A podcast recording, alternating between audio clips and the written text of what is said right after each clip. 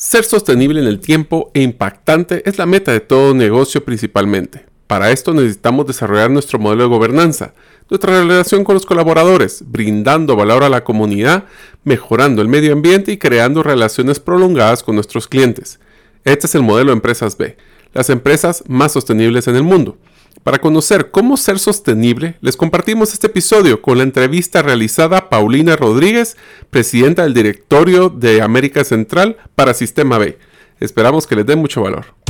Soy Mario López Salguero, ex ejecutivo del mundo corporativo, ahora emprendedor en múltiples industrias como la aceleración de negocios, salud y bienestar, autogestión de documentos legales y plataformas basadas en blockchain. Cuando inicié mis emprendimientos hubiera ahorrado mucho tiempo y dinero de poseer a mano las competencias gerenciales y herramientas prácticas para manejar y acelerar mis negocios. Mi forma de devolver un poco de las bendiciones que he recibido en mi vida es este podcast, Gerente de los Sueños, que se enfoca en temas prácticos simples, relevantes y que puedas implementar hoy mismo. Aprenderemos la metodología comprobada para manejar y acelerar tu negocio, usando la analogía que manejar un negocio es como manejar un carro. La carretera es las necesidades del cliente. La meta es nuestro plan estratégico. Las llantas delanteras es nuestro propósito y plan operativo. Las llantas traseras que nos dan tracción son las ventas y mercadeo. El motor es nuestro talento humano y lo que soporta el carro es el chasis con nuestras áreas de soporte. La gasolina que utilizamos para mover el carro es el flujo de caja. ¿Y quién mejor que el conductor como líder de la organización, acompañado de los pasajeros que son los stakeholders o partes integrales del negocio? Cada semana te damos contenido de valor para que ganes en la carrera de los negocios y recuerda que mi sueño es que vivas tu vida con pasión, resiliencia y templanza. Iniciamos. Hola amigos, bienvenidos al episodio número 126 del podcast Gerente de los Sueños. Como saben, mi nombre es Mario López Salguero y uno de los logros más grandes de mi carrera profesional fue cuando a través de mi apoyo veo crecer a muchas personas de forma profesional y personalmente. En los diferentes programas de liderazgo he apoyado a más de 1.500 ejecutivos para crecer y poder ser promovidos.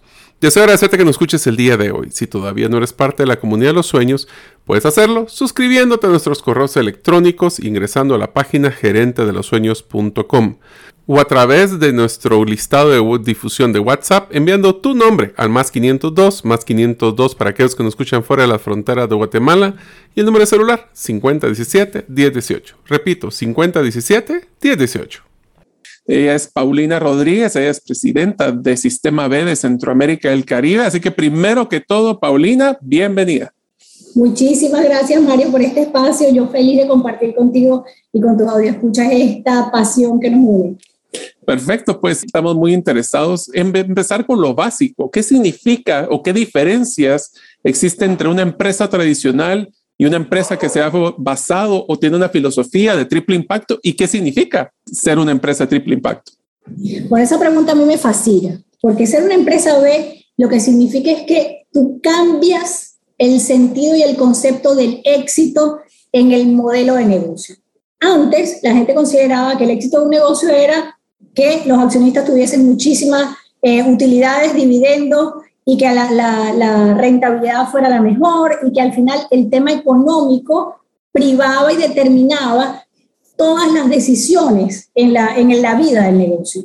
¿Qué significa ser una empresa B? Que tú cambias ese concepto y decides que tu éxito está orientado a un equilibrio entre los temas económicos, los temas sociales y los temas ambientales. Es decir, te ocupas de medir y gestionar tu impacto para lograr crear un ecosistema, una sociedad donde todos los negocios tengan capacidad de, de, crear valor, donde la sociedad sea una sociedad que, que, sea capaz de contar con bienestar y con condiciones de progreso. Entonces te vuelves un sujeto activo de la construcción de una sociedad que es la que tú y yo queremos para nuestros nietos y estoy segura que tú la escuchas también. Entonces la empresa deja de ser un agente económico aislado del desarrollo de un país y se vuelve un, agente activo que se involucra y se responsabiliza. Una pregunta, me acabas de mencionar el concepto de empresas B y, equivalente a empresas de triple impacto. ¿Qué significa ser empresa B o de dónde viene la terminología de empresas B? Las empresas B son aquellas que pasaron por un proceso de medición y certificación a través de, una, de un sistema y una metodología que está aprobada internacionalmente, que lleva a cabo BILAB, que es el, derivado o el certificador de las empresas B, donde hay una herramienta gratuita, y ahí tengo que aprovechar y, permíteme los, los, segundos que pueda, porque este es uno de los mensajes más importantes que quiero dejar. Tenemos una herramienta gratuita disponible, y ahora te puedo pasar el link para que lo compartas con, con, tu, con, tu, con tu audiencia, donde todas las empresas pueden medirse, entender cuáles son sus impactos, y tiene un valor grandísimo, porque en cada una de esas preguntas, de las dimensiones que se miden, tú vas a encontrar incluso casos de éxito, referencias que te permitan decir, por ejemplo, tienes esta práctica con tus colaboradores, wow, no la tengo, no la conozco, pues déjame ver qué hacen otras empresas. Entonces es una herramienta gratuita que tiene extremado valor para cualquier negocio porque le permite entender que están haciendo otras empresas, tiene un benchmark gratuito, todas las empresas, y, eh, yo me dedico a la consultoría, todas las empresas siempre quieren tener un benchmark para saber cuáles son las mejores prácticas. Bueno, Sistema B te ofrece una herramienta, no solo con las preguntas estructuradas en los temas relevantes para que tú garantices esa sostenibilidad del negocio a largo plazo, sino que además te ofrece casos de éxito y mejores prácticas para que tú digas, wow, así lo puedo hacer yo, seguramente. Entonces, ¿qué es esto al final? Y que es una de las cosas que para mí es muy importante, que el proceso de medición de impacto de una empresa, el proceso de internalizar una cultura de mejora continua que te permita decir, bueno, yo no soy una empresa, y ahí aprovecho un mensaje importante, las empresas B no son perfectas. Las empresas B son empresas que decidieron medir su impacto y que decidieron asumir la cultura de mejora continua de manera eh, sistemática, como una forma de hacer negocio. Entonces, ¿yo qué pasa? Si yo tengo claro mi impacto, yo sé cuál es la ruta para mejorarla, pues yo voy de manera constante adaptándome para lograr esa mejora.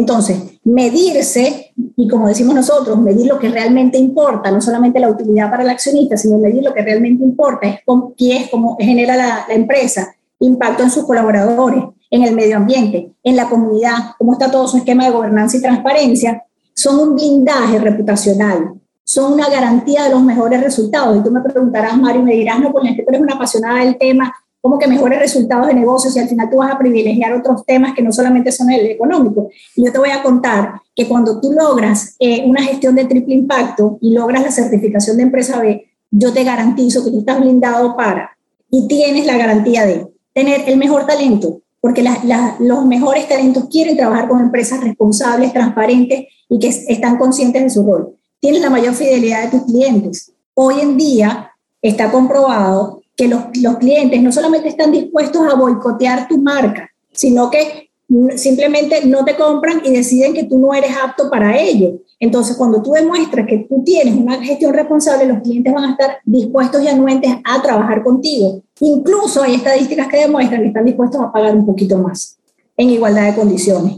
Entonces, si tú tienes el mejor talento, si tú tienes la fidelidad de tu cliente, si tú tienes el blindaje reputacional, y ahora quiero profundizar mucho en esto porque es, muy importante, este, y tú tienes esa consistencia en la medición de la transparencia, tú por supuesto que tienes un negocio mucho más sólido que va a tener mejores resultados. Yo te diría de que esto me trae recuerdos cuando hace tres años, cuando yo certifiqué mi empresa como empresa B, y te, te cuento que la razón por la cual yo me certifiqué no fue por el hecho del sello o la certificación, fue para aprender. Y el área donde más me llamó la atención y donde más aprendí fue en el de gobernanza, desde temas de, y mencionaste muy bien, yo antes de tener la empresa eh, By Botanic, que se encarga de jardines verticales, eh, que va mucho el enfocado a la ecología, a la parte de medio ambiente, yo estaba en el mundo de recursos humanos. Y es evidente que las nuevas generaciones buscan empresas con un propósito y con una diferencia de que no solo se trata de la economía, sino que es un modelo triple impacto que van a buscar y posiblemente hasta con salarios menores, pero tienen un salario emocional superior por el tema del factor emocional. Es, es que lo que mencionas a mí me apasiona. Yo te puedo ir audiencia por audiencia. El talento, vas a lograr captar el mejor talento. Y otros dirán, bueno, pero siempre hay gente desempleada. Sí, claro, pero no es el mejor talento. Tú quieres el mejor talento, el más productivo, el capaz de colaborar, el capaz de innovar. Eh, tienes el mejor talento si tú demuestras eso. Alianzas. Las alianzas son fundamentales para cualquier negocio para ampliar su impacto, para lograr el mejor resultado de cualquier programa de inversión social. Para, para millones de temas relacionados con la gestión del modelo de negocio, las alianzas son fundamentales. ¿Y quién obtiene las mejores alianzas? Las empresas que son capaces de, en el proceso de aliarse con otra organización, generar valor y endosar reputación. Tú siempre quieres estar al lado de alguien que sea respetado y que sea considerado como un, un agente responsable y generador de valor social. Después te vas audiencia por audiencia, tú dices, ok, clientes ya logramos, están dispuestos incluso a pagar un poquito más y son capaces de fidelizar, defender y por supuesto no boicotear a tu marca. Las autoridades siempre están mucho más dispuestas a trabajar de la mano para crear incluso y analizar situaciones sectoriales que permitan crear políticas públicas responsables que de verdad creen tejido social y de verdad creen bienestar, progreso y luchen contra la desigualdad. Entonces, tú vas sumando todo eso y al final eh, yo trabajo mucho lo que es la construcción de reputación como el activo intangible más fuerte de un, de un negocio. Y el blindaje reputacional para mí solo se obtiene si tú tienes un actuar coherente y consistente con todos los principios que están relacionados a la certificación del sistema B. Entonces, es al final un círculo virtuoso y Sistema B te regala la posibilidad de medirte y luego, por supuesto, acceder a toda esa información que te permite tener un benchmark y luego cuando eh, logres un puntaje mínimo de 80 en, en esa medición que después podemos, como te digo, compartir con las personas que te escuchan, eh, pasar un proceso de certificación que ya sí es, por supuesto, mucho más exhaustivo porque lograr esa certificación implica que VILA eh, revisa todos los datos que tú, que tú introdujiste, chequea que estés cumpliendo y luego hay unas recertificaciones para garantizar que tú mantienes esa ruta. Entonces, al final, es como cuando uno no quiere andar derecho, pero se mete, se pone, ¿sabes? Un corsé y dice, que esto es lo que me corresponde, esto es lo que yo tengo que hacer y esto es lo que yo me comprometo. Pues es eso mismo. Es un compromiso con la mejora continua y Sistema B lo que te hace es ayudar y guiar en ese proceso. Te voy a decir una frase eh, que yo la he dicho ya varias veces, Paulina. Eh, me ha metido en problemas con algunas audiencias, pero quisiera escuchar tu comentario. Y es que eh, la forma, esta es una frase que yo utilicé en varias charlas cuando me toca hablar de, sostenibilidad y digo de que el modelo antiguo de responsabilidad social era que de lo que me sobra, hago el bien. El nuevo modelo de triple impacto es que haciendo el bien me sobra más. ¿Cómo ha sido esa evolución de la responsabilidad? ¿Es, ¿Es, triple impacto responsabilidad social que tiene que ver una cosa con la otra? ¿Cómo se complementa o es una evolución? Me, me, encanta, voy a unir dos conceptos. Esa frase me fascina, ¿no? Y, y, en efecto era así. Cuando nosotros empezamos a trabajar en este tema, y te digo, yo no, no te voy a decir mi edad, pero eso hace más de 30 años, era literalmente lo que tú, decías, donde y yo entraba a, a las empresas, porque yo, hago consultoría para lograr que los negocios sean sostenibles en el tiempo y logren de verdad crear este valor social. Entonces tú llegabas a una empresa y decías, ok, vamos a trabajar tu tema de responsabilidad social. Ok, ya tengo cuatro computadoras que no sirven, ya no sirven, las deseché porque están malas y se las voy a regalar a la escuelita enfrente. Y tú, bueno, ok, ¿cómo qué hará la escuelita enfrente con cuatro computadoras dañadas, más o menos? ¿no? Explícame un poquito, ¿no? O tú fuiste a preguntarle a esa, esa, eh, esa, esa escuelita si necesita computadora, o será que no tiene ni siquiera internet y no tiene electricidad, o los profesores no saben manejar la computadora. Entonces, definitivamente se migró y se evolucionó de manera, eh, yo digo que un poquito obligada por la sociedad, a garantizar que las empresas hayan entendido, todavía falta mucho camino por recorrer, pero también hay mucho avance, que en ese proceso tú tienes que lograr insertar la sostenibilidad al core de tu negocio para lograr entender que no es regalar lo que te sobra, es lograr que con lo que tú sabes hacer, gestiones tus impactos y crees valor social. Y ahí me voy a conectar con esa frase que te acabo de comentar. En el tema de, de sostenibilidad es fundamental escuchar a tus audiencias clave es, es, importante entender sus expectativas, es importante entender su condición, porque tú no eres papá Dios que sabes lo que necesita la comunidad o que entiendes cuál es el problema de la niñez o que entiendes, no, tú tienes que comprender y entender la realidad de cada audiencia clave y generar un proceso de diálogo para que nutra tu estrategia de sostenibilidad. Y eso, por supuesto, es de muchísimo valor porque, porque voy a una palabra que a mí me encanta, genera relaciones de confianza entre la empresa y todas sus audiencias. Y eso es de muchísimo valor para todos los temas de negocio. Lo primero, identificación de temas sensibles. Lo segundo, por supuesto, apoyo en situaciones de contingencia. Lo tercero, feedback para mejorar tus productos, tus servicios, tus procesos productivos, tu innovación. Entonces, al final, tener relaciones de confianza con todas tus audiencias es súper, súper, súper relevante. Pero tengo una pregunta. Este proceso suena complejo. ¿Esto es solo para grandes empresas o cualquiera lo puede hacer? La, parte donde tú hablabas de la autoevaluación, que es la herramienta, lo pueden encontrar en sistemab.org o en, buscando en Google, mide lo que importas. Eso es creo la forma más fácil para que todos se puedan involucrar. Pero dime, ¿es, ¿es mejor hacerlo cuando ya tienes una empresa formada? ¿Es mejor hacerlo antes? Eh, ¿En qué momento debería estar pensando en este proceso? Desde que tengas la idea de crear una empresa, créala con ese, con ese modelo de negocio. Es decir, la certificación del sistema B no es para empresas grandes o pequeñas, es para todas las empresas que quieran tener eh, y existir a largo plazo. Cuando y nosotros tenemos el proceso de medición, y que bueno, como lo menciona, va escalando la herramienta porque hay un sistema, digamos que de inteligencia que va eh, adaptándose a las respuestas de cada pregunta. Entonces tú vas diciendo, si yo tengo tal tamaño y soy de tal sector, te salen las preguntas de tu tamaño y tu sector. Entonces nosotros tenemos empresas certificadas a nivel mundial como Conchitoro, por ejemplo, que obviamente es gigantesco, o como Natura, que es gigantesco, el, el despliegue de preguntas para esas empresas no es el mismo que para una pyme que está empezando. Pero lo que sí te puedo decir es que para las empresas pequeñas es aún de, más, de mayor valor. ¿Por qué? Porque les permite garantizar que van creciendo en la ruta correcta. Entonces, Sistema B ofrece una herramienta de medición y una certificación para todo, todo, todo negocio del tamaño y del sector que, que, que tú quieras eh, incluir ahí. Ahora, estamos hablando de que triple impacto es, tener el impacto económico, social y en medio ambiente. ¿Por qué no hablamos económico? Creo que es bastante obvio, pero ¿por qué no hablamos el social? ¿Qué son esas mejores prácticas que una empresa de triple impacto en lo social debería estar considerando? Agarremos como ejemplos también si tienes empresas que hayas evaluado que te encanta, si puedes poner ejemplos de la región, me encantaría poder ver, escucharlas. Ah, ah, hay, hay muchísimos ejemplos y yo quisiera que digamos el tema social en varios aspectos y quisiera empezar por el tema colaborador. Las empresas deben empezar en primera instancia, siempre por dentro.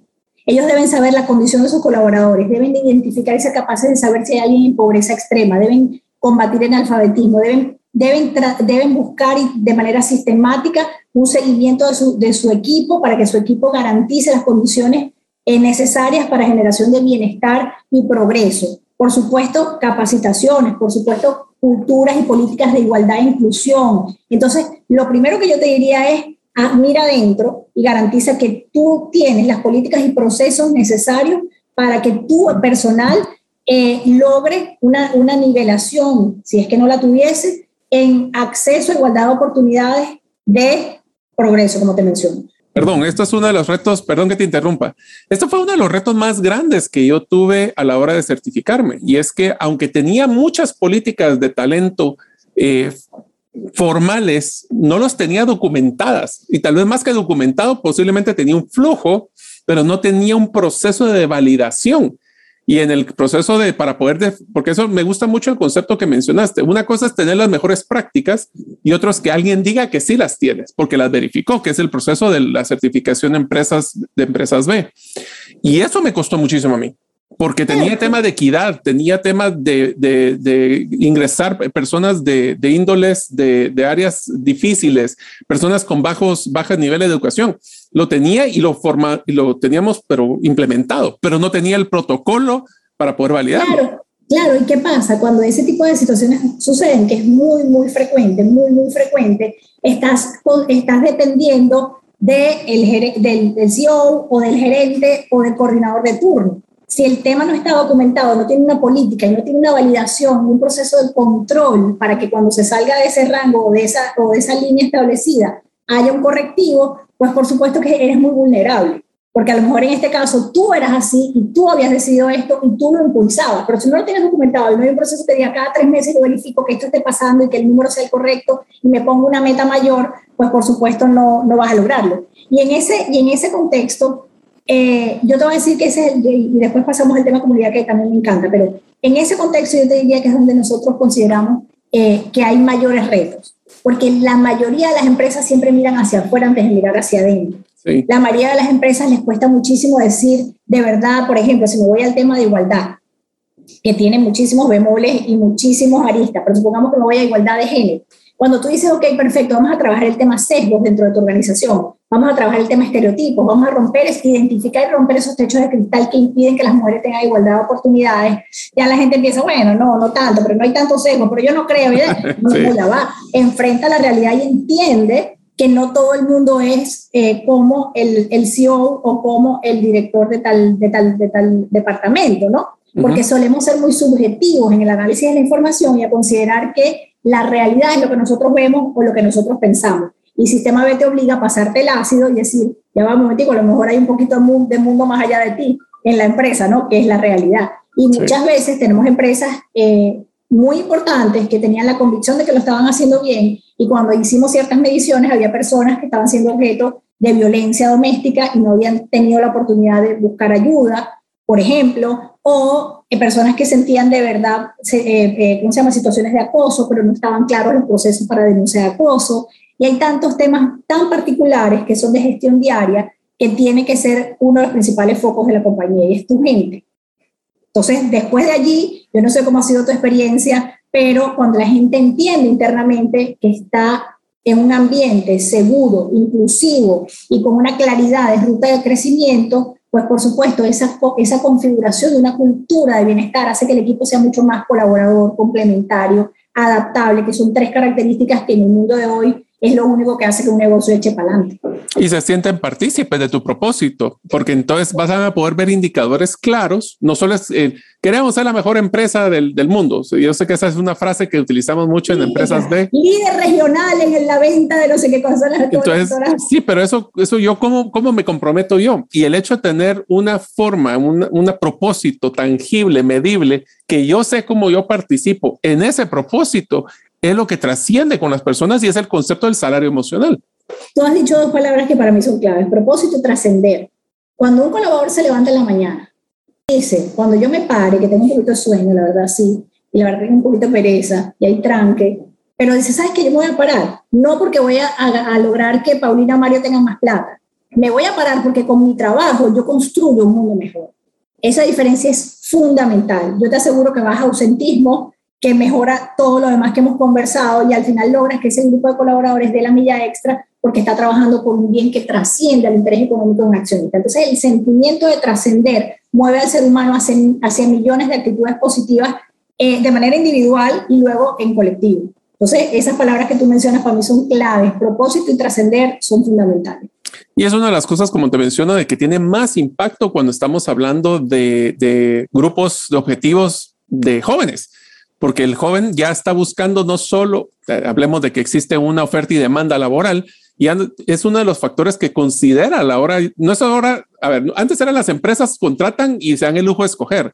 Ahora está existiendo una fuerza laboral que escoge a dónde quiere ir a, alquilar su tiempo, si quieres verlo de una forma muy, muy tosca, para poder ver eh, dónde impacta más. Y el tener este tipo de filosofías te va a ayudar en reclutamiento, especialmente de las nuevas generaciones. Totalmente, totalmente. Hay por ahí muchísimas eh, ya estudios donde, donde hay que preparar a los entrevistadores eh, y reclutadores de talento para ser ellos a su vez entrevistados por el, por, por el candidato. Porque ya hoy en día los muchachos te preguntan, pero ¿qué haces tú en esto? ¿Pero qué haces tú en ello? ¿Y cuál, haces, cuál es tu política en este tema? Ok, te llamo después. Porque no están dispuestos a trabajar en una compañía que contamine, no están dispuestos a trabajar en una compañía que tenga algún tipo de, limitantes en relación a personas con discapacidad, por ejemplo, o, o, miles de temas. Pero si nos conectamos con tu pregunta de comunidad, yo te, yo te, ahí, ahí para mí el tema es eh, apasionante. Te voy a explicar por qué. Porque las empresas tienen la responsabilidad de diseñar estrategias de sostenibilidad para gestionar sus impactos y conectar con sus objetivos de negocio. Es decir, debe haber un mapeo de cuáles son todos mis impactos, de cuáles son mis objetivos de negocio, de cuáles son las expectativas sociales de la comunidad donde yo opero. Y entre esas tres cosas se debe diseñar una estrategia para que yo logre mejorar en todos los procesos y políticas que ya tengo implementadas. Una vez que yo tengo esa estrategia, entonces yo hago match y decido en qué voy a invertir y cómo lo voy a conectar, para qué, para que esa inversión atraviese mis procesos, para que esa inversión involucre a mi personal, para que esa inversión sea factor de definición y de análisis en todas mis instancias de gobierno. Entonces, es un y luego de eso, entonces yo defino indicadores, defino metas y ejecuto. Y hay programas de verdad espectaculares. Eh, por supuesto que gracias a, la experiencia que tenemos, tenemos programas muy, muy, muy bellos que van desde el garantizar acceso a agua potable a comunidades eh, vulnerables hasta capacitación y, entrega a unos precios irrisorios de la posibilidad de cocinar con gas para que se limite eh, o se disminuya el, cocinar con leña, que por supuesto todos sabemos los impactos que tiene, por supuesto de la perspectiva de educación, que es un tema eh, tan, tan, tan, tan importante en nuestros países. Eh, tenemos empresas que invierten con programas sostenidos en mejora de infraestructura, en políticas y programas muy, muy interesantes de baja de deserción escolar, y por supuesto en dotación de equipos. Y una cosa que muchísimas veces se nos olvida y que quizás no es tan eh, catchy o interesante invertir, que es todo el tema de capacitación docente. pero el cuarteto es lo que hace que el proceso mejore. Entonces, ese proceso es súper interesante. Todas las políticas de, eh, por supuesto, reducción de huella de carbono son impresionantes y cuando tú lo vas segmentando por industria, tú dices, wow, a veces amerita inversiones importantes, pero es que hay que mirar a largo plazo. Y hay que mirar a largo plazo, yo siempre lo comento desde una perspectiva eh, o porque lo crees y lo, y, lo, y lo vives, o de una manera muy objetiva y es con facts. No, tú quieres a tus hijos, bueno, ok, a tus nietos, ok, a tus nietos, ok. Entonces construye el mundo donde ellos puedan vivir. Y el mundo donde ellos puedan vivir necesita agua, por ejemplo, que es un tema tan dramático en muchos de nuestros países. En unos momentos continuaremos con el episodio. ¿Sabías que hemos desarrollado tres talleres que podemos impartir de forma presencial o híbrida y que pueden crear un gran impacto en acelerar tu negocio? Estos talleres son el modelo de Storybrand, cómo podemos simplificar nuestro mensaje para separarnos de la competencia y así cerrar más negocios. El segundo es cómo crear un embudo de ventas que motiva al cliente a comprar múltiples veces, así como crear un embudo inverso para vender los productos que tengo y no los que quisiera tener. Y finalmente el programa de cultura de relevancia, cómo lograr que todos los miembros de la empresa se comprometan con nuestra estrategia y lograr así llegar a nuestros objetivos que nos proponemos en el negocio. Todos los talleres se imparten de manera práctica, con guías del participante y tareas para que ejecutemos lo aprendido y no solo tengamos otro webinar. Para más información puedes ingresar a la página gerentedelosueños.com. Ahora continuamos con el episodio. Voy a utilizar una, una pues un ejemplo que utilicé, eh, que tuve la oportunidad de ser expositor en el primer día B en Guatemala, cuando se empezaba, cuando se firmó realmente eh, ya eh, la conformación de la comunidad B de Guatemala. Y yo hacía un ejemplo muy simpático y es cuando nosotros hablamos de la diferencia entre ver a la comunidad como un centro de, generación de mano de obra y un lugar para ir a donar de nuevo lo que me, lo que me sobra. Y lo hacía de esta forma, es cuando nosotros hacemos un modelo piramidal, que es el modelo tradicional donde yo soy la punta y las utilidades son para la punta, pero también soy el cuello botella para el crecimiento de mi empresa porque yo soy el responsable y si quiero invertir tengo que ir con el banco y me van a pedir garantías personales versus un modelo que yo llamo un modelo más como un bloque, que es un descentralizado, donde ves a tus proveedores y a la comunidad como centros de desarrollo de, socios. Y esto se maneja de una forma con, eh, en vez de contratar a las personas, lo, lo pongo con una forma de agroindustria, que es donde yo me muevo, y es que yo puedo contratar personas de la comunidad para que vengan y yo tengo que poner la tierra y eso va a hacer que ellos trabajen y les voy a dar un salario competitivo y posiblemente un poco arriba. Pero un modelo ya más de triple impacto es que yo contrato a mis socios, que son las personas que posiblemente tienen la tierra, para desarrollar. Entonces, vuelve una economía descentralizada. Esto lo que va a generar es que no es una riqueza compartida y me ah, quita el riesgo porque yo no soy el que tengo que invertir toda la tierra. Tengo también, si a mí me va bien, a ellos les va bien, y si a ellos les va mal, yo me voy mal. De, eso hay eh, ejemplos y casos espectaculares asociados a creación de capacitación, creación, inversión de negocios en comunidades para eh, suplir o, fortalecer toda la cadena de suministro de empresas, industrias en las comunidades. Es espectacular porque la creación de valor social eh, tiene muchísimas aristas, ¿no? Y el, capacitar, facilitar la organización y mantener el acceso a capacitación continua para el desarrollo de ese tejido económico es espectacular y es una de las grandes cosas que nosotros promovemos en, en este negocio. ¿no? Ahora, estamos hablando de que, bueno, esa sociedad que queremos hacer con nuestras comunidades, ese involucramiento que queremos de los colaboradores, ¿Por qué no hablamos ahora del área de, medio ambiente? Eso es algo que así como a ti te gustan estas dos, a mí me encanta esta porque es donde más me muevo, el tema de medio ambiente. Y me encantaría que no solo hables de la relación de cómo las empresas interactúan y deben de proteger el medio ambiente, sino que también hay un movimiento muy fuerte de carbono neutralidad, para que también me cuentes un poco de esto. Sí, que este, este, es un tema además que es un tema eh, también apasionante y yo diría que preocupante, ¿no? Porque las personas piensan que el tema, y ahí si quieres nos complementamos, yo no soy la experta ambiental, pero el tema me encanta, ¿no? Las personas consideran que la responsabilidad, y ahí es donde me quiero mover yo, porque quisiera dejar ese mensaje a, tus oyentes, ¿no? Las personas consideran que los problemas ambientales son de las empresas grandotas. Pero resulta que los problemas ambientales no son de las empresas grandotas, los problemas ambientales son del ser humano. Es decir, empiezan por mi conciencia de cómo me lavo los dientes, hasta qué productos compro y cómo reciclo. Entonces, eso lo pongo a un lado porque no quería dejar este mensaje, porque no quiero que quede en tus oyentes el tema de, ah, bueno, las empresas que se ocupen de ver cómo hacen para cambiar su suministro de energía, que es un tema que a mí me apasiona y me encantaría escuchar tu, tu, tus opiniones y tu experiencia, porque no todos los países tienen, por ejemplo, el mismo acceso a opciones de, de trabajo con energía 100% renovable por ejemplo, o el proceso de no todos los países, que hay un tema importante que también me encantaría conversar sobre las condiciones que el país brinda para que los negocios logren esas eh, eh, estándares que nosotros estamos buscando promoviendo en Sistema B con estas metas, ¿no? Por ejemplo, hay muchísimos países precarios en materia de reciclaje, hay países precarios en materia de suministro de energía renovable para grandes clientes. Entonces, ese tema también hay que tenerlo en consideración y hay que entender que las empresas deben adaptarse a su entorno y buscar dentro de su entorno y empujar hacia generar reformas y cambios que generen el entorno propicio para que el resto de las empresas pueda gozar de una plataforma que le permita elevar, sus estándares, porque no todos tienen esa posibilidad de influencia en políticas públicas eh, y, y nosotros en Sistema B lo que sí queremos es que ninguna empresa se quede callada y se conforme. Lo que queremos es que sea modelo y ejemplo y empuje cambios que permitan al resto del ecosistema este, avanzar y elevar la, la, calidad.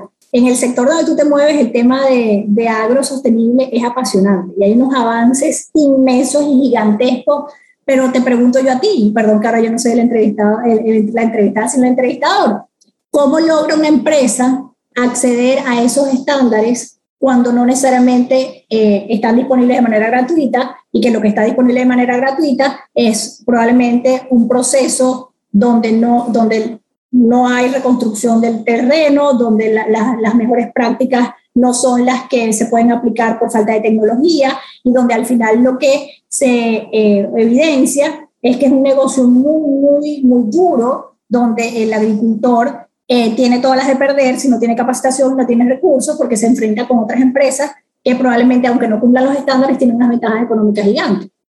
Yo creo que lo primero que tenemos que hacer es quitarnos la venda. Esto, cuando digo quitarnos la venda, es que primero tenemos que conocer que existen estas posibilidades. Segundo, es conocer el concepto de economía circular, que es algo que a mí me encanta. Y es que nosotros tenemos que ver, hablando de trazabilidad, es que tenemos que ver antes y después de nuestro producto. Eso es otro. Y el tercero que te diría que es importante es, si nosotros no valoramos la sostenibilidad, nuestro cliente menos lo va a, lo va a valorar. Entonces nosotros tenemos que implementar esto. Primero ir con el consumidor y evaluar qué es lo que es más importante para él a nivel de mejores prácticas en temas de uso de fertilizantes, de insecticidas. ¿Es eso más importante que un tema de uso de agua? ¿Es eso más importante que un uso de energía? y priorizar. Lo primero que tenemos que estar claro es de que cuando existen tantas mejores prácticas en temas de agro o inclusive en construcción, que es otra de las que también hay muy muchas eh, eh, eh, mejores prácticas en construcción sostenible, lo que tienes que hacer es priorizar a nivel de impacto de, lo que más impacta tu negocio y lo segundo es lo que más valora tu cliente, porque podemos hacer mil cosas, pero tenemos que hacer primero lo que es relevante. A mí me, encanta eso porque vuelvo al concepto que quiero reiterar y es que las empresas B no son perfectas. Las empresas B están en un proceso de mejora continua. Entonces, el aprender a priorizar, el definir qué mejores prácticas puedes ir implementando, el, entender cuáles pueden ser tus mejores aliados, los, recursos a los que puedes tener acceso, te permiten hacer tu negocio poco a poco mucho más sostenible y muchísimo, eh, y tener muchísimo más control de la gestión de tus impactos, ¿no? Por supuesto, en construcción es, gigantesco, en todo lo que en todas las industrias, el, el, el, ah, la gama de aspectos en los que se puede mejorar son gigantescos y la cantidad de retos que tenemos como sector privado son, son importantes. Y yo cuando mencionabas eso, reitero otra vez, de verdad, verdad, hay que empezar por medirse. Hay que empezar por entender y medir tus impactos para que logres entender y caer en cuenta de lo que estás generando en tu entorno para entonces lograr decidir cómo gestionarlo, ¿no? Y cuando uno ejemplo, eh, y el movimiento es un movimiento, ya, ya tenemos más de cuatro mil y pico empresas eh, certificadas a nivel mundial, y tú vas analizando cada uno de esos casos que yo me encantaría poder que cada persona se meta y revise estos, estos detalles. Tú vas diciendo, bueno, ya los grandes se dieron cuenta cómo los chiquitos no vamos a reaccionar ante esa realidad. Entonces, eso es importante. Y, por supuesto, em, promover ese, ese contagio colectivo. Quiero desmitificar la palabra contagio porque quiero que también sea usado para cosas buenas y para modelar conductas es uno de los, de los factores que nos mueve el sistema B. Es decir, esto que tú estás haciendo, esto que yo estoy haciendo, es contagiar a otros de esa responsabilidad de movernos hacia la construcción de un mundo mejor y esa construcción solamente pasa por entender los problemas que existen y entender cómo tú puedes influir e impactar en ellos. Sí, y te diría de que el, aunque no lo creas y me sorprende, muchas de las empresas grandes están ponderando a la hora de hacer licitaciones el tema de no solo certificaciones tipo empresas B, mejores prácticas hay verificables de temas de medio ambiente y ahí hablaríamos, podríamos entrar con el net zero, net zero que es cómo podemos volvernos carbono eh, neutral.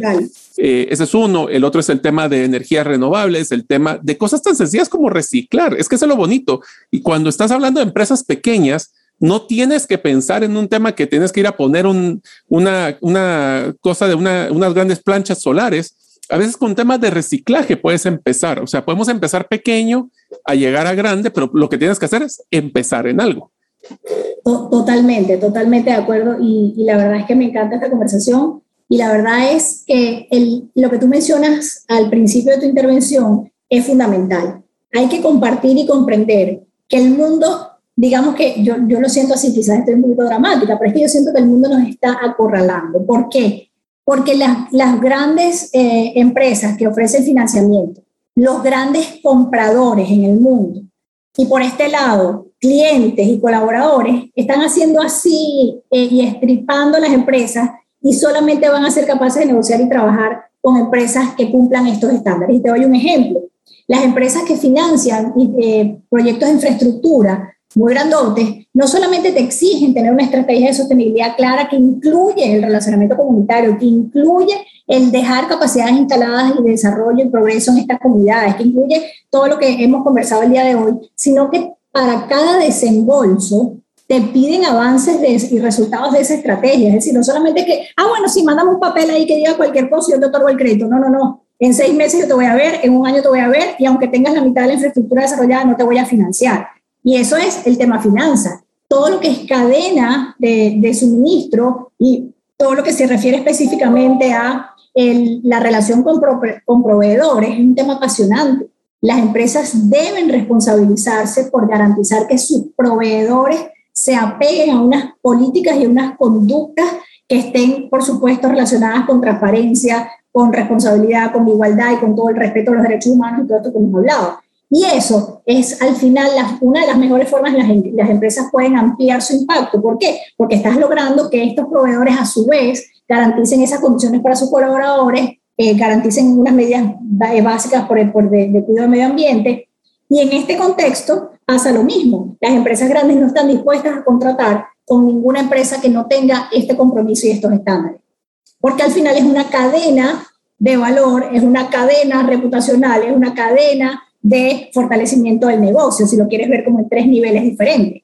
Sí, y te diría de que eh, lo interesante es cuando hablas con inversionistas, ya no solo hablemos la banca, que la banca ya están sacando créditos verdes que le llaman, que son créditos que tiene, para empresas que tienen este tipo de filosofía con una tasa mucho más agresiva. Pero los inversionistas. Bonos, verdes. Sí, y los inversionistas, cuando quieres, si no quieres ir con la banca, si vas a querer buscar un inversionista, el hecho de que hayas medido y certificado este tipo de gestión le da una confianza que te va a manejar términos a la hora de la inversión mucho más interesantes que si no los tuvieras. Ahora, yo solo te quiero comentar un último punto. Y uno de los cambios más grandes que hice yo cuando certifiqué mi empresa fue documentar, pero más que eso, comunicar el tipo de impacto, porque nosotros somos una empresa de temas ecológicos, pero yo lo tenía claro y yo pensé que lo valoraban, pero no lo había comunicado. Desde el tema de que yo ahora le entrego certificados de, de, cuánto es su aporte de limpieza de, dióxido de carbono hasta temas de, de cuántos oxígeno estamos generando, pero yo no lo hacía antes. Y si no fue por este proceso, no lo hubiera hecho. Me, me, encanta y me voy a conectar ahorita con conducta del consumidor, que está relacionado con lo que tú mencionas, ¿no? Y es que, en efecto, el consumidor debe asumir ese rol de responsabilidad y empezar a valorar lo que tú mencionas. Y las empresas deben empezarlo a comunicar pero no solamente para que tu, tu, tu, consumidor te prefiera, que ya es una razón suficientemente grande, sino para modelar a otros negocios a que lo hagan. Es decir, uno comparte las mejores prácticas no porque sea egocéntrico, sino porque eso es lo que permite que otras empresas vean cómo se pueden hacer las cosas bien y cómo plegarse a un movimiento como el nuestro que al final está generando una cultura de responsabilidad y una, y una redimensión de ese concepto de éxito que al final trasciende a todos los aspectos de tu vida.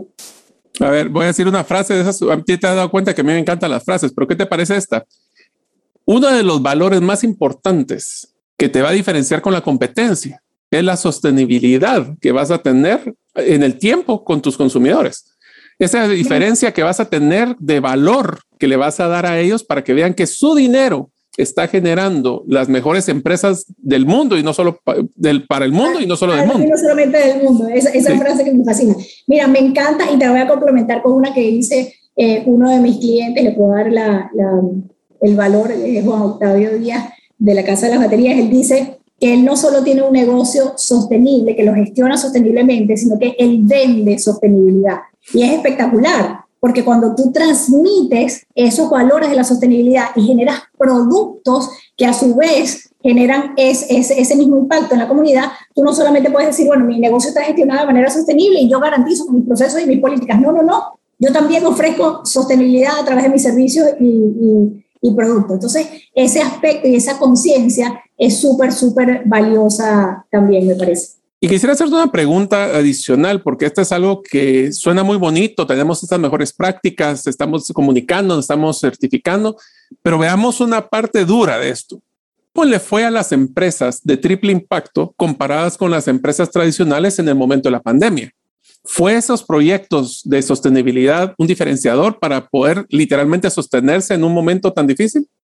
Por supuesto que sí. Por supuesto porque sí, porque ya estaban listas para trabajar en un contexto difícil, porque ya tenían relación con sus audiencias claves, porque ya entendían la situación en la que se encontraba, por supuesto, cada uno de sus actores dentro de su negocio y tenían unos, unos, unos procesos y unas políticas que les permitían actuar de acuerdo a la situación. Entonces, ninguna empresa a veces preguntó ni un minuto si eh, hacía trabajo remoto o permitía que su gente se arriesgara, o si invertía en eh, implementos de seguridad porque era caro o permitía que su gente se arriesgara. Esas preguntas no se las hace una empresa B. Una empresa B actúa de manera automática porque tiene las políticas y las prioridades muy claras. Entonces, ese tema, eh, por supuesto, que les ayuda a eh, transitar cualquier situación de contingencia o eh, riesgo, digamos, en relación al modelo de negocio o la continuidad del negocio, sin lugar a dudas. Y te hago una pregunta adicional, y esta es una frase que he escuchado en varias charlas cuando hablan de sostenibilidad, y me encantaría escuchar tu punto de vista, y es el siguiente. El ser sostenible es una empresa sostenible, es más rentable que una empresa que no tiene este enfoque, y lo voy a decir así, a corto, mediano y largo plazo. Claro, y esa es, tú, tú mismo tienes la respuesta. Una empresa sostenible es la más rentable de, del universo. ¿Por qué? Porque es la única que te garantiza que vivas y que seas una empresa a largo plazo y que en efecto tú puedes dejar de ganar. Sí, claro, yo puedo hacer una empresa de maletín y robar mucho una semana y soy extremadamente rentable, pero pasado mañana no tengo empresa y además para colmo de males estoy presa. Entonces, lo que, lo que sí es, sin lugar a dudas, es que la, insertar los principios de sostenibilidad y el adoptar los valores y el, y el régimen, digamos, el, el criterio del triple impacto, te garantiza la mayor rentabilidad a largo plazo. Y eso es lo que te veo, que creo que es la diferencia más grande, y es que las empresas que yo he visto que se meten en el mundo de la sostenibilidad son empresas que quieren estar aquí dentro de 5 a 10 años, no las que quieren ganar la mayor cantidad de dinero el día de hoy. Por, supuesto, te digo, robar el día de hoy probablemente para algunos es una opción, pero para los que queremos construir un negocio a largo plazo, para los que queremos construir y desarrollar el mundo, el planeta, el ecosistema y la sociedad donde queremos que se desarrollen nuestros nietos y nuestros bisnietos, porque todos queremos que nuestros nietos y bisnietos tengan lugares buenos donde trabajar, todos queremos que nuestros nietos y bisnietos salgan a la, a la calle y haya seguridad, que tengan gobiernos y políticas públicas que garanticen transparencia y paz social. Es decir, el tema trasciende a una foto de un día tuya y mía eh, haciendo un brindis. Es mucho más allá que eso. Es cómo se ve esa foto dentro de 20 años. Sí, y te diría de que es bien interesante porque hasta tu forma de hacer negocios cambia. O sea, eh, por ejemplo, a mí una de las cosas que me quedo pendiente para, porque me voy a recertificar este año, es mi primera vez, así que estoy algo nervioso, es el hecho de que voy a cambiar mis estatutos de la empresa, porque el compromiso de sostenibilidad tiene que ir desde, la, desde los accionistas, no solo los gerentes. Esto no es algo que hagan, esto es algo que hacemos. Bueno, y tú has dicho una cosa súper, súper importante. Los temas de sostenibilidad, hay muchos temas en las empresas y en la vida que van de abajo hacia arriba. Este es un tema que va de arriba hacia abajo, que tiene que tener el compromiso de la, de la alta dirección y de los accionistas de la compañía para lograr que permee y sea, este, que, que sea sostenible en el tiempo. Y por eso Sistema B exige ese cambio de estatuto, porque al final tú quieres que este tema sea un compromiso de largo plazo, no una foto, como te digo, o una certificación temporal porque quieres tener una B bonita en tu página web. Eso no tiene ningún sentido ni es lo que queremos. Así es. Y, una cosa muy importante que no hemos hablado, y es el networking entre empresas B. Las empresas B tienen un sitio, además, donde tú puedes buscar otras empresas de diferentes sectores que tengan certificaciones para impulsar alianzas, para eh, evaluar sinergias comerciales, para evaluar posibles relaciones comerciales. ¿Y por qué hacemos esto? Hacemos esto porque tenemos la garantía y el sello y la certificación de que son empresas con las que compartimos valores, que tienen unos estándares que, como te decía antes, el blindaje reputacional, la garantía de unos resultados positivos porque tienes el mejor talento, el mejor, todo lo que hemos hablado durante la entrevista, te lo da el acceder a ese networking. Entonces, el ser y certificarse como una empresa tiene muchísimas ventajas para el negocio, muchísimas, muchísimas ventajas. Mucha exposición internacional también exposición internacional, este, este pues, espacio de networking, acceso a mejores prácticas y todos los derivados que habíamos comentado, que cuando hablabas del tema de inversionistas, ahorita no me acuerdo la fuente, pero tengo el número y te puedo compartir la fuente, y es que el 70% de los inversionistas en las últimas encuestas del año pasado dijo que evaluaba las estrategias de sostenibilidad y sus resultados al hacer una inversión. Entonces, no es un número pequeño cuando uno está buscando financiamiento en un mundo tan, tan, tan demandado por recursos, ¿no? Perfecto. Y como se nos está acabando el tiempo, Paulina, te quisiera hacer una pregunta final y es, si las personas quisieran saber más del mundo de empresas B, de empresas, y solo quiero recalcar el concepto de B, que es el de empresa B, se llama porque es de beneficio, o sea, Benefit Corporations, por eso es que se llama, es el beneficio en los tres eh, ambientes que hablamos, económico, eh, social y medio ambiente, por eso se llama triple impacto. Es B Corp. Los B Corps, exacto. Son Benefit Corporations o corporaciones de beneficio, porque su enfoque de beneficio no es solo hacia adentro, es hacia afuera. ¿Dónde podrían aprender un poco más de esta metodología? Nosotros tenemos muchísima información disponible. Está en páginas web, está en redes sociales, está en una cantidad significativa de webinars y espacios para compartir conocimiento que hemos diseñado de manera estructurada entre los diferentes niveles y diferentes regiones. ¿Por qué? Porque hay muchísimo conocimiento de compartir y yo te diría que me plego muchísimo a esa pregunta porque creo que es un tema individual, individual, el, el concepto de asumir la responsabilidad y moverte al cambio.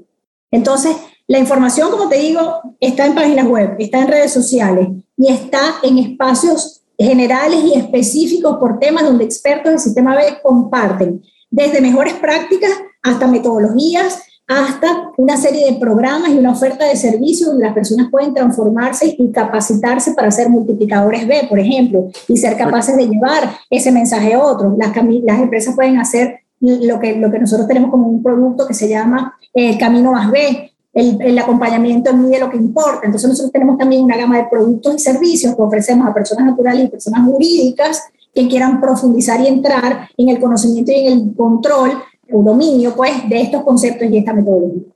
Perfecto, pues entonces si quieren aprender más pueden buscar empresas B, sistema B, comunidades B y pues casi que podemos decir como en son de broma todo lo que suene con B. Pero lo interesante, eh, lo interesante es que tome la iniciativa. Yo los invito, como menciona Paulina, a que ingresen y hagan una, un perfil ficticio, si quieren, en la herramienta de Mide lo que importa y solo conozcan las mejores prácticas. Eso les va a ayudar para poder ampliar su conocimiento y poder eh, copiar las mejores prácticas y prepararse para que algún día ustedes puedan certificarse. Así que quiero agradecerte, Paulina, por eh, todo tu tiempo. Ha sido súper interesante y espero poder invitarte en una próxima ocasión. Te dejo para que te despidas de la audiencia. Claro que sí, claro que sí, Mario. Me encantó conversar contigo. Siempre estoy disponible para hablar de estos temas porque me apasionan y coincido contigo. Mi mensaje final será solamente aprovecha la herramienta de medición y entiende, mide tu impacto y toma conciencia de ese impacto y te aseguro que después de ahí tú mismo vas a tener la decisión correcta de qué hacer con eso. Y aquí estamos después para ayudarte y para brindarte un equipo de personas, una, una globalidad de empresas y una estructura que te puede ayudar a mejorar tu negocio. Muchas gracias por escuchar este episodio del podcast Gerente de los Sueños. Recuerda que si deseas recibir la infografía de este episodio, solo debes hacerlo inscribiéndote en la comunidad de los sueños en la página gerentedelosueños.com o enviando tu nombre al WhatsApp del teléfono más 502 50 17 10 18. Nos vemos en el próximo episodio y que tus sueños de esta semana se vuelvan una realidad.